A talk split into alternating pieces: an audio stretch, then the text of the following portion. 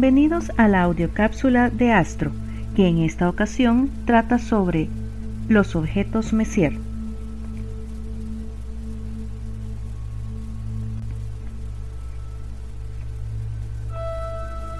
Sin importar el lugar del mundo en el que nos encontremos, estamos habituados a ver en el cielo nocturno puntitos de luz que llaman nuestra atención.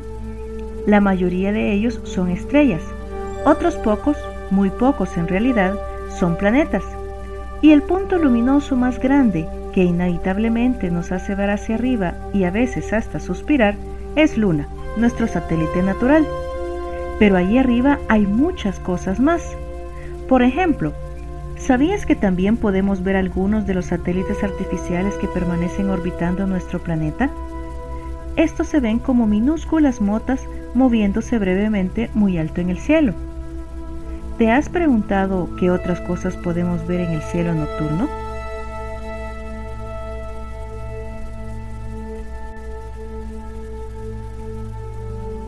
Pues esa misma pregunta se hizo el francés Charles Messier hace ya varios años. A partir de una fascinante experiencia astronómica vivida en su juventud, Charles desarrolló un gusto enorme por la observación astronómica y se dio a la tarea de descubrir cometas, de hecho, está inscrito en la historia precisamente como astrónomo y cazador de cometas.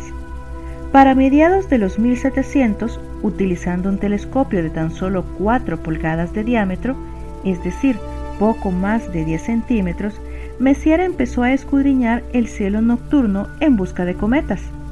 Con frecuencia se desilusionaba al comprobar que un objeto que había clasificado como un potencial cometa resultaba no serlo. No era poco frecuente también que en su incansable búsqueda creyera que había descubierto algo nuevo y luego confirmara tristemente que era un objeto que él ya había visto antes y había olvidado.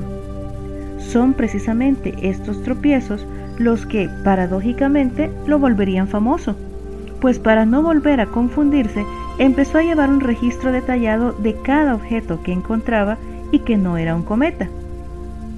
Con el paso del tiempo, este registro llegó a ser una lista de 110 objetos, que ahora es conocida como el catálogo Messier.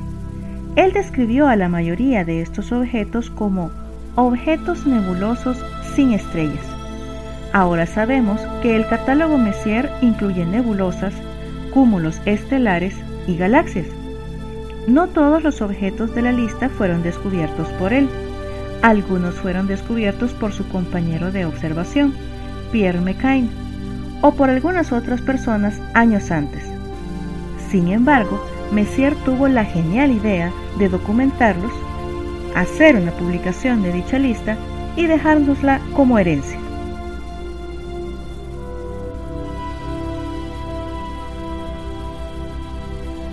Ahora bien, actualmente existen varios catálogos astronómicos, la gran mayoría mucho más completos y ricos en objetos celestes.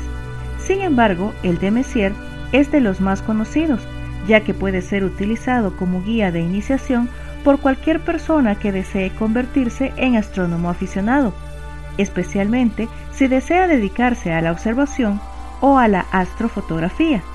Los objetos que incluye son fáciles de ubicar, no requieren de equipo sofisticado o costoso y además son muy fotogénicos.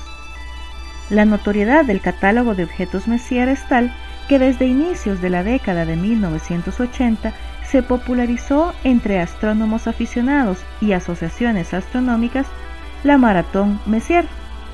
Es una entretenida actividad en la que, en una sola noche completa, la persona debe buscar y encontrar los 110 objetos Messier, o bien tantos como pueda. Es un reto tan interesante como gratificante. Para verlos todos en una sola noche, debes lograr localizar uno de ellos cada cuatro minutos y medio. ¿Te animas?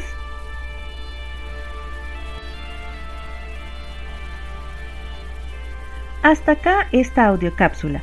Encuentra más información sobre este y otros temas en www.astro.org